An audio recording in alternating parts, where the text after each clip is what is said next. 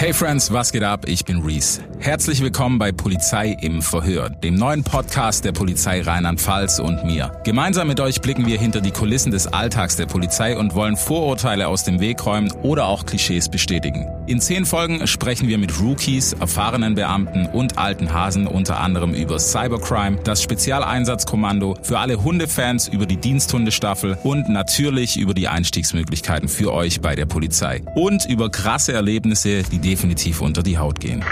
Da hat die Mutter ihr zu Hause geborenes Kind im Drogenrausch versucht, die Toilette runterzuspülen. Sowas dauert dann schon mal ein paar Tage, dass man das dann auch wirklich verarbeitet.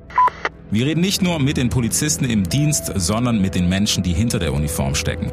Gemeinsam wollen wir herausfinden, wie sie persönlich drauf sind, was sie erlebt haben und was ihnen nahe geht. Und wir stellen ihnen Fragen, die ihr euch nicht trauen würdet zu stellen.